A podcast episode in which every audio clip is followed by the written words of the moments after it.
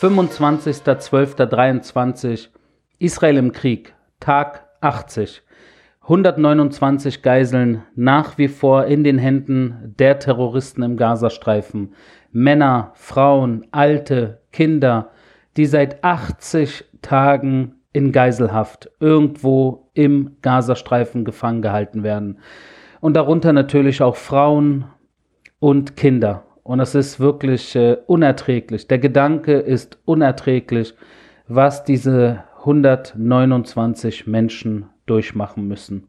Und jeder Tag, der vergeht, tut in der Hinsicht natürlich äußerst weh. Ich versuche, ich versuche tagsüber nicht zu viel daran zu denken, weil es mich runterzieht und ich versuche mich zu konzentrieren.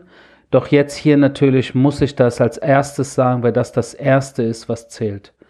Wir haben in den letzten Tagen ähm, bekannt gegeben, dass wir fünf Leichen von Israelis, die am 7. Oktober in den Gazastreifen entführt wurden, die haben wir aus dem Gazastreifen, aus einem der Tunnel im nördlichen Gazastreifen, die haben wir geborgen und nach Israel zurückgebracht.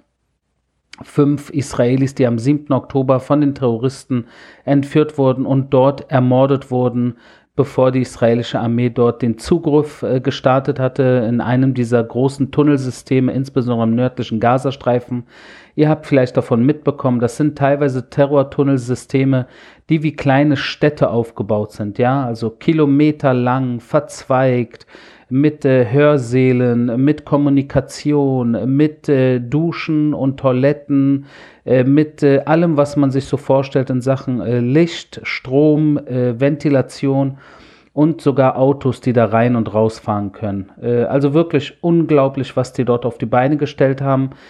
Ich glaube, das ist das, äh, wenn, man, wenn man sich kurz den Gazastreifen anguckt und was die Hamas dort äh, an Erfolgen äh, innerhalb des Gazastreifens geleistet hat, ist vielleicht das Tunnelsystem das einzige, was sich so nennen könnte. Eigentlich nichts fürs eigene Volk, absolut gar nichts. Auch nichts über der Erde, sondern in erster Linie dieses beachtliche verzweigte, tiefgehende und wirklich äh, hunderte von Kilometer lange Terrortunnelsystem.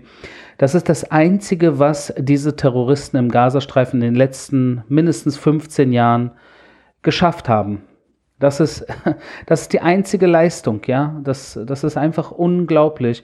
Also, wenn ich Palästinenser wäre im Gazastreifen, würde ich mega, mega sauer sein auf meine eigene Führung, Weiß nicht, ob die Menschen das so wahrnehmen, ob die das so verstehen oder ob, ihr, ob sie in ihrem kleinen Tunnel irgendwie leben und dort ja natürlich indoktriniert wurden all die Jahre und denken, dass diese Hamas-Leute ihre Helden sind. Dabei sind sie der Untergang, der absolute Untergang. Sie haben nichts für ihr Volk getan. Und nicht nur das, sondern im Endeffekt äh, nach selbst nach 80 Tagen Krieg auch heute wieder Raketenbeschuss aus dem Gazastreifen auf Israel. Da fragt man sich auch, was soll das noch? Ja, warum? Was genau? Wem wollen Sie da was beweisen? Äh, und wie lange soll das noch gut gehen? Und, und nicht nur das, sondern ich habe so oft äh, schon davon erzählt äh, und auch darüber gepostet und auch in Interviews, äh, wie viele Krankenhäuser und Schulen und Moscheen von den Terroristen infiltriert wurden und äh, miss, miss, eigentlich nur missbraucht werden für ihre Terrorzwecke. Und heute haben wir offengelegt, dass das indonesische Krankenhaus, das ist das größte Krankenhaus im nördlichen Gazastreifen, das befindet sich äh, in, den, in den Outskirts von Jabalia. Jabalia natürlich die, eine der Hochburgen äh, der Hamas. Und dieses indonesische Krankenhaus, äh, wo natürlich die Hamas auch äh, sehr stark positioniert ist, innerhalb dieses Krankenhauskomplexes, da hat die israelische Armee einen Zugriff drauf gemacht und äh, hat dort einen Pickup-Truck gefunden, ein Pickup-Truck vom 7. Oktober und auch Waffen äh, entdeckt, die benutzt wurden am 7. Oktober, plus einen, ein Auto, ein Toyota, äh, ein Toyota Corolla mit israelischem Nummernschild. Und dieses äh, Nummernschild, dieses Auto, dieser Toyota hat Samer Talalka gehört. Und Samer Talalka ist einer der entführten Israelis, der äh, in den Gazastreifen verschleppt wurde am 7. Oktober. Einer der drei, die versehentlich äh, von den israelischen Soldaten vor ungefähr einer Woche getötet wurden. Und das, äh, das war Samer Talalkas Auto. Und da gibt es Blutspuren und da wurden auch innerhalb dieses Toyotas äh, ein RPG und äh, Blutspuren und wie gesagt, also alles äh, deutet natürlich auch in dieser, in dieser Sache auf den 7. Oktober hin. Und das ist natürlich eine Situation, äh, die heftig ist, weil äh, dieses Auto wurde nicht an irgendeinem, in irgendeiner Garage gefunden, äh, abgelegen bei irgendjemand, bei irgendeiner Privatperson, sondern im indonesischen Krankenhaus in Jabalia im nördlichen Gazastreifen. Überhaupt, das indonesische Krankenhaus äh, ist äh, das strategische, äh, man kann sagen, dass dieses Krankenhaus oder insbesondere unter dem Krankenhaus befindet sich das strategische Zentrum des Hamas Jabalia Bataillons. Das heißt, die Hamas-Einheit, die in Jabalia äh, positioniert ist und von dort äh, den Kampf äh, gegen Israel, gegen die israelische Armee führt, Deren Hauptquartier befindet sich unter dem Komplex des Indones indonesischen Krankenhauses. Also eigentlich sollte es hier niemanden äh, mehr wundern. Äh, ich habe das jetzt schon so oft, haben wir über Krankenhäuser und Schulen und Moscheen und Universitäten und äh, Kindergärten und Schwimmbäder und äh, einmal sogar äh, so, so ein Vergnügungspark, also alles, was irgendwie wo man es sich am allerwenigsten vorstellen kann, dass von dort aus Terror begangen wird. Genau da äh, sind die Terroristen natürlich äh, am liebsten äh, infiltriert.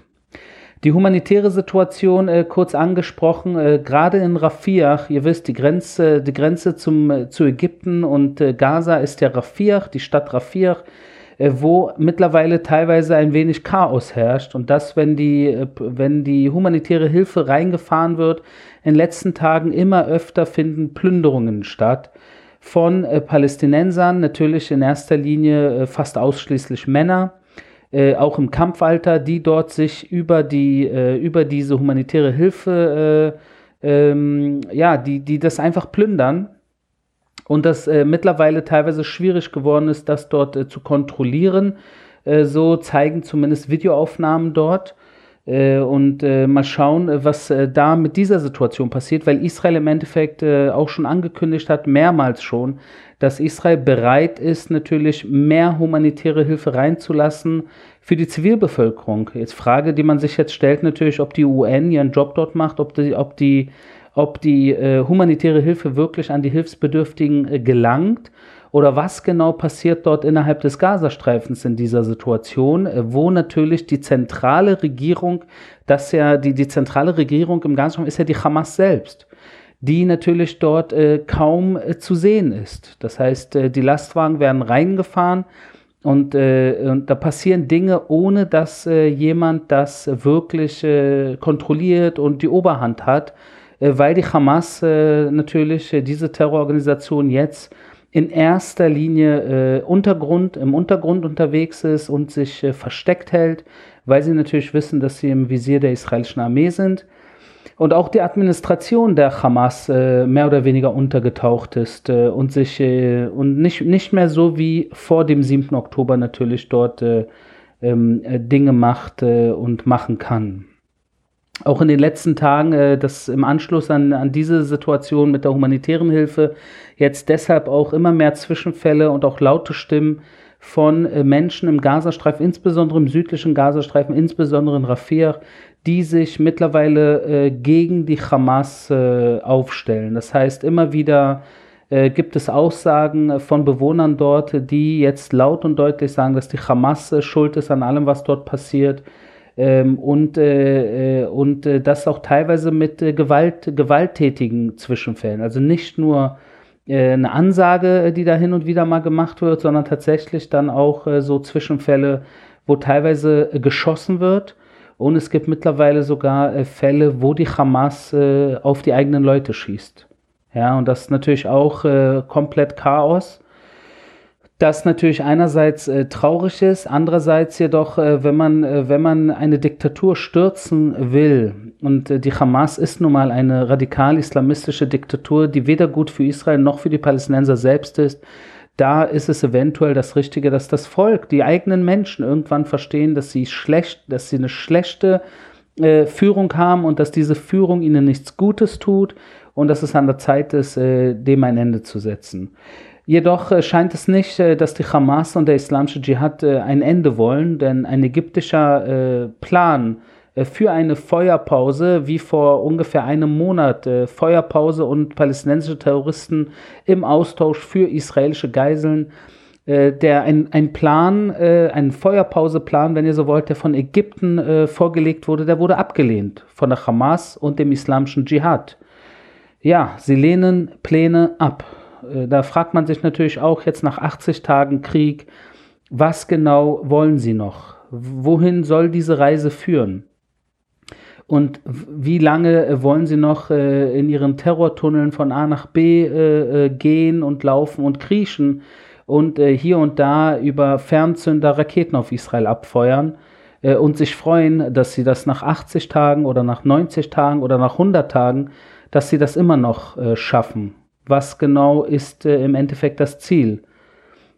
Ich weiß es nicht. Es fällt mir schwer zu erkennen, aber, aber im Endeffekt äh, versuchen wir als demokratisch gesinnte westliche Menschen erzogen äh, in, in Verhältnissen, wo wir das Leben äh, zu schätzen wissen, wo wir auch für unsere Kinder nur das Beste wollen.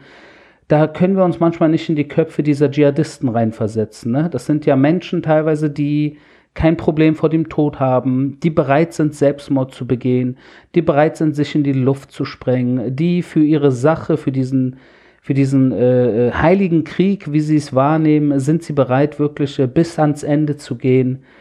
Wofür?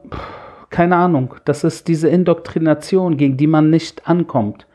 Und das ist das wirklich Traurige, äh, dass man da keine Brücken zu bauen kann. Wir lassen den Gazastreifen heute noch mal kurz und äh, wir gehen in den Libanon. Und zwar heute ein wenig äh, länger. Warum? Weil ich war heute den ganzen Tag im Norden an der libanesischen Grenze. Eine gefährliche Grenze jetzt gerade in diesen Tagen. Also man kann da eigentlich kaum offen sich vor den Libanon stellen. Es gibt dort auf der israelischen Seite natürlich auch so Hügel und Berge wo man äh, sich hinstellen konnte vor dem 7. Oktober und man äh, ging davon aus, dass äh, man nicht beschossen wird. Das kann man heute, diese Tage oder seit dem 7. Oktober, kann man das nicht mehr machen, weil äh, jeder Ort, äh, der, der aus dem Libanon beobachtet werden kann, könnte Angriffsfläche, könnte als Angriffsfläche dienen. Und es ist somit mittlerweile ziemlich gefährlich, an die Nordgrenze zu gehen. Äh, und ich habe selber heute mit eigenen Augen auch äh, Beschuss gesehen aus dem Libanon auf Israel mit eigenen Augen. Äh, und, und das, ist, das ist wirklich beängstigend, weil natürlich die Hisbollah ein anderes Kaliber ist als die Hamas im Gazastreifen. Also heute alleine mindestens zwölf Mal hat die Hisbollah auf Israel geschossen. einen dieser, dieser Schüsse habe ich persönlich mit eigenen Augen gesehen war ziemlich laut, ist natürlich beängstigend. Äh, natürlich in diesen äh, Sekunden, äh, wo dieser Schuss äh, stattfindet, äh, fragt man sich auch, ja, das könnte auch mich treffen. Und das ist natürlich so, so eine Alltagssituation, in der ich mich jetzt seit dem 7. Oktober auch im Süden des Landes, aber wisst ihr was, auch in Tel Aviv immer wieder befunden habe, wo natürlich Beschuss stattfand, wo Sirenen an waren, wo ich mich irgendwo in einen äh, Schutzbunker äh, begeben musste. Und das mittlerweile seit knapp drei Monaten. Also äh, alles andere als normal.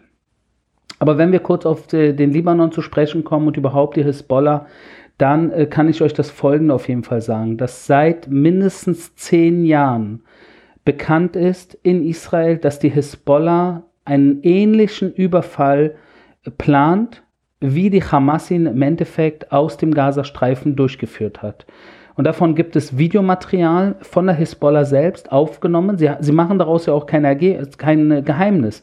Es gibt Videomaterial der Hisbollah, äh, und zwar nicht wenig, wo sie zeigen, wie sie das überhaupt auch machen wollen. Ja, wie sie mit ihren äh, elitistischen äh, Radwan-Kämpfern, wie sie hier äh, Israel äh, infiltrieren wollen, äh, unter der Erde, über der Erde, aus den verschiedenen äh, Locations und hier Gebiete einnehmen wollen, äh, abschneiden wollen, auch bestimmte Gebiete, äh, um dann den Nachschub an israelischen Soldaten zu blockieren, um dann gewisse Ortschaften komplett einzunehmen und dort dann äh, Massaker, Vergewaltigung ähm, und natürlich auch Entführung durchzu durchzuführen. Und das, das kennt man hier in Israel seit zehn Jahren. Nasrallah, äh, Terrorchef Nasrallah von der Hisbollah hat das auch oft schon angekündigt. Also ein offenes äh, Geheimnis, wenn ihr so wollt, dass am Ende die Hamas aus dem Gazastreifen genau diesen Plan in die Tat umgesetzt hat, äh, hat höchstwahrscheinlich auch sehr viele äh, von der Hisbollah-Terrororganisation äh, überrascht, äh, weil im Endeffekt durch diesen Überfall der Hamas dieser Überraschungseffekt, den die Hisbollah eigentlich wollte, mit einer ähnlichen Aktion, mit einem ähnlichen Massaker, nur um einiges heftiger, sowohl an Qualität als auch an Quantität, diese Überraschung, dieser Überraschungseffekt wurde ihnen genommen. Denn als am 7. Oktober die Hamas das getan hat, ist, hat die israelische Armee natürlich sofort hochgefahren, wie ihr wollt, wie ihr wisst, und dann hunderttausende israelische Soldaten äh, einberufen, ich einer von ihnen. Und von diesen vielen hunderttausend sind äh, auch einige zehntausend an die Nordgrenze gefahren, und zwar noch am 7.10. selbst. Und somit äh, natürlich äh, die Hisbollah dann äh, im Endeffekt in eine Situation geraten ist, dass äh, selbst wenn sie wollen würden, so eine Art Massaker äh, durchführen, konnten sie es dann nicht mehr, weil die israelische Armee ab dem 7.10. an der Nordgrenze äh, sehr stark positioniert ist. Genau aus dem Grund, weil man natürlich gesehen hat, was die Hamas im Süden gemacht hat und man natürlich eine ähnliche Situation im Norden vereiteln wollte und nach wie vor will. Und das sind vielleicht, äh, so komisch es klingen mag, ein Stück weit auch gute Nachrichten. Äh, das klingt jetzt ein wenig komisch, aber hätte die Hisbollah statt die Hamas, statt die Hamas aus Gaza, hätte die Hisbollah aus dem Libanon eine ähnliche Situation durchgeführt, einen Überraschungsangriff, äh, ein Überraschungsangriff mit tausenden Hisbollah-Kämpfern und Terroristen, die nach Israel eindringen würden. Sie hätten dort wahrscheinlich äh, ganze kleine Städtchen, äh, allen voran natürlich äh, Metula und eventuell auch Kiryat Shmona. Äh, das sind viele tausend Menschen, die hätten sie eventuell äh, dort äh, angegriffen, ermordet, entführt. und das, das hätte eine weitaus schwierigere Situation sein können. Wobei das, was im Süden passiert ist, will ich natürlich jetzt überhaupt nicht runterspielen. Ja, also soll nicht falsch klingen. Aber ähm, wir hätten im Norden ähnliche, wenn nicht schlimmere Situationen erleben können. Und das ist jetzt zum Glück nicht mehr der Fall, weil wir dort sehr gut positioniert sind. Und wir müssen dort gut positioniert sein, weil auf der Gegenseite im Libanon mindestens 30.000 bewaffnete Hisbollah-Kämpfer äh, unterwegs sind, äh, teilweise gut trainiert, also äh, von, von der Kampf, äh, von einem Kampfgeist, äh, sage ich jetzt mal, und den Fähigkeiten ungefähr so, äh, zumindest deren elitistischen Radwan-Kämpfer, ungefähr das Level von israelischen Infanterieeinheiten, also so Fallschirmjäger, Golani, Givati. Das ist so das Level der Radwan, der Elite der Hisbollah und das sind immerhin um die 2000 Kämpfer. Das sind so die Schätzungen. Und zu diesen äh, 30.000 äh, äh, bewaffneten Hisbollah- und Radwan-Kämpfern kommen dann natürlich auch noch die äh, Imam Hussein-Brigaden. Das sind Iraner, das sind einige Dutzend, wenn nicht hundert, die dort unterwegs sind, die aber größtenteils in Syrien stationiert sind jetzt aber auch im Libanon seit dem 7. Oktober. Und da, dazu kommen jetzt auch noch einige tausend Hamas Mitglieder und Terroristen im Libanon selbst, die auch über Raketenpower äh, äh, verfügen und alle möglichen anderen Fähigkeiten, ähnlich wie im Gazastreifen. Und somit haben wir im, im Libanon, insbesondere im Süden des Libanons, haben wir natürlich verschiedenste Gruppierungen, äh, viele Zehntausend äh, kann man sagen insgesamt, äh, die bewaffnet sind und die für einen Kampf bereit sind. Ein Kampf, der natürlich ganz anderes, ein ganz anderes, ähm, äh, ja, eine ganz andere Situation hier herbeiführen würde, weil natürlich, wie gesagt, die Hisbollah über weitaus mehr Feuerkraft verfügt als die Hamas. Darauf komme ich auch gleich zu sprechen. Zwischenzeitlich, wenn wir kurz uns äh, Statistiken angucken, äh, seit dem 7.10. sind auf israelischer Seite zehn israelische Soldaten und Offiziere getötet worden durch äh, Hisbollah-Feuer. Fünf israelische Zivilisten sind getötet worden und auf der Gegenseite sind über 120 Hisbollah-Mitglieder getötet worden. Das ist so die Statistik jetzt gerade. Und wenn wir bei evakuierten Menschen sind, dann haben wir im Libanon 90 Prozent der schiitischen Dörfer sind mittlerweile evakuiert. Also die Menschen haben sich selbst evakuiert, weil sie gemerkt haben, dass äh, die Dinge jetzt gerade nicht mehr so einfach sind. Sind wahrscheinlich äh, größtenteils zu ihren Familien äh, Richtung Beirut oder Zentrum oder Big A an der Grenze zwischen Libanon und Syrien, sind dorthin gegangen für diese Zeit. Ähm, aber im Süden Libanons gibt es nicht nur schiitische Dörfer, das ist, die, das ist die, die, ein Großteil der Dörfer im Süden Libanons sind schiitisch. Es gibt dort aber auch sunnitische und auch äh, einige wenige christliche Dörfer. All diese Dörfer sind natürlich infiltriert von der Hisbollah und äh, diese Hisbollah hat dort natürlich in diesen Dörfern, in Tausenden äh, dieser Dörfern, hat sie sich stationiert, positioniert und in, vielen, in vielen Häusern bezahlen sie sogar den Menschen, die dort wohnen, den Hausbesitzern, wenn ihr so wollt, bezahlen sie sogar monatlich, damit sie ein Zimmer als Waffendepot oder als Beobachtungsstützpunkt oder ähnliches benutzen können. Und das ist natürlich auch eine Win-Win-Situation. Ne? Die Hisbollah wollen diese zivilen Objekte äh, benutzen äh, von anderen Schiiten in erster Linie. Diese Menschen äh, lassen, ihn, lassen sie ein Zimmer benutzen von ihrem Haus und kriegen dafür auch ein wenig Geld. Ja, und das ist eine Win-Win-Situation, die findet in tausenden Fällen dort, insbesondere natürlich in schiitischen äh, Dörfern im Süden Libanons statt. Äh, doch jetzt in dieser Situation sind viele Schiiten, wie gesagt, haben äh, das Feld geräumt, äh, aus Sorge natürlich, dass dort demnächst das Feuer stärker wird.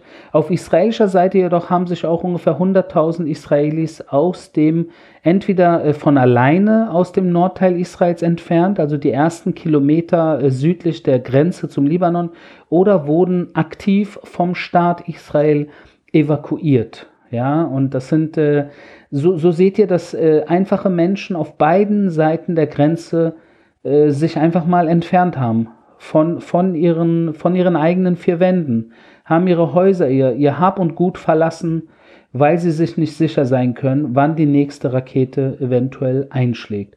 Und wenn wir bei Raketen sind, ihr wisst, 150 äh, bis 200.000 Raketen das ist äh, die Zahl von Raketen, die sich im Besitz der Hisbollah befinden. Und das ist enorm, weil kein NATO-Staat außer Amerika besitzt äh, so viele Raketen in seinem Arsenal. Selbst wenn ihr alle NATO-Staaten äh, zusammentut, alle NATO-Staaten bis auf Amerika, verfügen die nicht über diese Anzahl an Raketen die Anzahl bis 200.000 Raketen ist enorm. Man kann sich das eigentlich gar nicht vorstellen, ja, weil äh, diese 150 bis 200.000 Raketen natürlich nicht an einem Ort oder an zwei oder drei oder fünf Orten äh, positioniert sind, sondern zehntausende Orte, verschiedene Orte, insbesondere natürlich in dicht besiedelten und zivilen Infrastrukturen und Dörfern und Städtchen da sind diese Raketen positioniert und natürlich alle, ohne Ausnahme, in eine Richtung aufgestellt. Und das ist Israel. Und wenn wir bei Raketen sind, da gehe ich kurz noch ein bisschen auf die Raketennamen ein, damit ihr eine kleine Vorstellung habt. Äh, natürlich ein Großteil der Raketen äh, sind so Mörsergranaten, die dann äh, ein paar Kilometer reichen. Aber es gibt natürlich auch Raketen äh, des Typs SA-17 oder SA-22 oder BM21, das sind Grad-Raketen, äh, die reichen äh, von 20 bis 40 Kilometer Reichweite. Ihr habt die Fajr, die äh, ungefähr 80 Kilometer äh, weit reicht, die Silsal, die 180 Kilometer reicht, die Fatah, 110, die 300, äh, zwischen 300 und 350 Kilometer reicht. Und ihr habt verschiedene Scud-Raketen, die zwischen 400 und 700 Kilometer reichen. Und wenn ihr all diese Raketen zusammennimmt, äh, besonders die Scuds natürlich, habt ihr das ganze Land Israel abgedeckt, bis nach Eilat, aus dem Libanon. Das heißt, äh, es könnte hier tatsächlich eine Situation stattfinden, wo aus dem Gazastreifen geschossen wird und wo aus dem Libanon und das ganze Land ganz Israel abgedeckt ist, allein wegen Beschuss aus Gaza und Libanon. Dafür braucht man keine anderen Länder. Und wenn wir dann noch kurz gucken, was im Libanon sonst so los ist, dann gibt es da die BK-Region, wie gesagt, zwischen Libanon und Syrien. Und dort ist die Hisbollah auch sehr stark. Dort haben sie Waffenlager und Industrie und haben sich dort natürlich auch sehr stark positioniert. Ein Thema sind natürlich auch die Tunnel. Ihr habt gesehen, im Gazastreifen das äh, Mega-Tunnelsystem der Hamas. Äh, die Hisbollah ist da natürlich nicht anders. Äh, dort haben wir im Jahr 2018, 19 sechs Tunnel aufgedeckt. Sechs Tunnel, die aus dem Libanon nach Israel schon reingereicht haben. Und aus diesen Tunnel wollten sie dann im Extremfall, also wenn sie den Terroranschlag, das Massaker durchführen wollen, wollten sie sowohl über der Erde als auch unter der Erde nach Israel eindringen. Doch die Hisbollah hat fünf Sorten von Tunneln. Eine Tunnelsorte sind genau diese Tunnel äh, nach Israel rein. Wir gehen davon aus, dass wir alle entdeckt haben und kein weiterer Tunnel existiert. Wer weiß, wer weiß, ob wir, wer weiß, es kann sein, dass wir uns da täuschen und vielleicht einen Tunnel übersehen haben. Da müssen wir natürlich weiter beobachten. Äh, aber sechs Tunnel wurden von uns äh, erwischt und lahmgelegt. Äh, das ist die erste Sorte. Die zweite Sorte von Tunnel sind Tunnel, wie wir im nördlichen Gazastreifen entdeckt haben. Die reichen dann irgendwo aus einem dicht besiedelten Raum bis kurz vor die Grenze. Kurz vor die Grenze heißt, der Tunnel hört ungefähr 100 Meter vor der Grenze auf oder 50 Meter vor der Grenze zu Israel und dort äh, geht dann plötzlich äh, von 40 Meter Tiefe geht dann plötzlich der Schacht nach oben und oben dann gibt es dann den Deckel und im Ernstfall, wenn irgendwie man äh, die äh, Terroristen nach Israel äh, über die Grenze oberirdisch, dann äh, schickt man durch diesen Tunnel hunderte Terroristen, die dann plötzlich 100 Meter vor der Grenze aus dem Loch rauskommen und nur noch 100 Meter zur Grenze haben und das dann natürlich wenige Sekunden sind, bis sie an der Grenze sind und das eventuell, wenn die israelische Armee nicht aufpasst, könnte das natürlich ein Überraschungseffekt sein, äh, der äh, schwierige Konsequenzen haben könnte. Also das ist die zweite Sorte von Tunnel. Die dritte Sorte von Tunnel sind strategische Tunnel. Und die dienen äh, zum Transport, äh, sagen wir mal zum Beispiel vom Raum Südlibanon äh, über verschiedene Terrortunnelsysteme bis hin nach Beirut zur Hauptstadt äh, des Libanons. Ja, das sind strategische Tunnel. Äh, das ist ein Tunnelnetzsystem, was äußerst wichtig ist für alle möglichen Dinge, die man transportieren will. Die vierte Sorte sind taktische Tunnel und taktische Tunnel, die befinden sich in erster Linie unter Dörfern selbst und das sind äh, ähnlich wie im Gazastreifen alle möglichen taktischen Tunnel, die gebraucht werden, um ganz schnell mal von A nach B zu kommen oder von der Wohnung in ein Krankenhaus oder äh, dort äh, äh Raketen, die man kurz von A nach B schiebt äh, oder ein Versteck, äh, wo man irgendwie sich selber schnell reinbegeben kann oder eventuell auch Geiseln gefangen halten kann und so weiter und so fort. Das sind die taktischen Tunnel. Und der fünfte Tunnel das ist ein spannender Tunnel, äh, den so wahrscheinlich viele nicht kennen. Das sind geschlossene Tunnel. Und zwar geschlossen heißt von beiden Seiten geschlossen, sind aber innen, innen in diesen Tunneln beladen mit Sprengsätzen. Und im Ernstfall, wenn man es äh, braucht, je nachdem, wo israelische Truppen sich befinden, zum Beispiel, wenn es zu einem Kriegsfall kommen sollte und es Bodentruppen gibt, die sich in einem Raum befinden, wo es äh, Wohnungen gibt zum Beispiel, könnte die Hisbollah über einen Fernzünder diese geschlossenen Tunnel in die Luft sprengen und alles, was über diesen Tunneln ist, mit in die Tiefe ziehen. Und das ist die fünfte Sorte von Tunneln, äh, die man in diesem Fall kennen sollte. Hisbollah ist natürlich kein, äh, kein, keine Terrororganisation, die auf eigenen äh, Beinen steht, sondern es ist im Endeffekt eine der sechs Hauptkampfzonen, wenn ihr so wollt, des Iran des Mullah-Regimes. Und ich denke, dass das äh, für euch keine Neuigkeiten äh, sind. Das habe ich ja auch schon mehrmals äh, erwähnt natürlich, dass der Iran natürlich äh, um sich herum guckt und sich einen äh, mehrere Gürtel, wenn ihr so wollt, aufgebaut hat von, äh, von Zonen, wo sie selber stark sind. Und diese Zonen sind natürlich, wie ihr jetzt wisst, einmal der Libanon mit der Hisbollah, dann habt ihr natürlich Gaza mit Hamas und islamischer Dschihad. Ihr habt Syrien mit allen möglichen schiitischen Milizen. Äh, auch irgendwo äh, mit Assad äh, in Zusammenarbeit, aber das ist auch nochmal ein äh, Thema für sich. Dann habt ihr als vierten Ort Jemen mit den Houthis. Dann habt ihr den Irak, insbesondere mit Hashd el-Shabi, Kataib Hezbollah und anderen äh, schiitischen äh, Milizen. Und dann habt ihr als letzten, sechsten Raum noch Judäa und Samaria, sprich das Westjordanland, wo auch äh, palästinensische Terrororganisationen äh, und hinter ihnen Hezbollah und der Iran versuchen, den Hammer äh, in die Hand zu bekommen und dort, äh, sage ich jetzt mal, das Gebiet unter ihre Kontrolle zu bekommen. Wenn wir jetzt kurz noch die Grenze uns angucken, dann sehen wir, dass zwischen Israel und Libanon äh, natürlich einerseits die Hisbollah äh, durch diese Reaktion der israelischen Armee jeden Tag, äh, dass ein Großteil der Hisbollah-Kämpfer sich vom Grenzzaun wegbewegt hat. Also äh, Schätzungen äh, gehen davon aus, dass äh, seit dem 7. Oktober ungefähr zwei Drittel aller Hisbollah-Terroristen sich wegbewegt haben von der Grenze, ungefähr nur noch ein Drittel in diesem Grenzraum sich befinden, weil natürlich jetzt auch mehrere Zehntausend israelische Soldaten, die einberufen wurden und größtenteils noch im Dienst sind, bereit sind und hoch motiviert sind, die Nordgrenze natürlich zu beschützen und im Ernstfall, falls es dazu kommen sollte, auch die Grenze zu überqueren. Im Endeffekt ist das Ziel, äh, die Hisbollah zu schwächen. Die Hisbollah ist die einzige Armee, wenn ihr so wollt, auf der Welt, es sei denn, ich täusche mich, die in einem souveränen Land, äh, in diesem Fall Libanon, in einem Land, das eine eigene Armee besitzt, libanesische Armee, äh, wo die Hisbollah eine parallele Armee in diesem souveränen Land darstellt, die aber stärker ist als die eigentliche Armee des Landes. Das kann man sich vielleicht so gar nicht vorstellen. Es wäre so, als wenn man in Deutschland äh, die Polizei hat, ja, die, die normale Polizei, die ihr kennt, und dann würdet ihr noch eine parallele Polizei haben. Von, von, von, von der Türkei oder vom Iran oder von den Russen oder von irgendjemandem. Eine parallele Polizeikraft mit eigenen Wannen, mit eigenen äh, Spezialeinsatzkräften, mit eigenen Raketen und die würden auf deutscher Straße den Ton angeben. Nicht die deutsche Polizei. Also es ist eigentlich unvorstellbar, doch genau das ist der Fall im Libanon.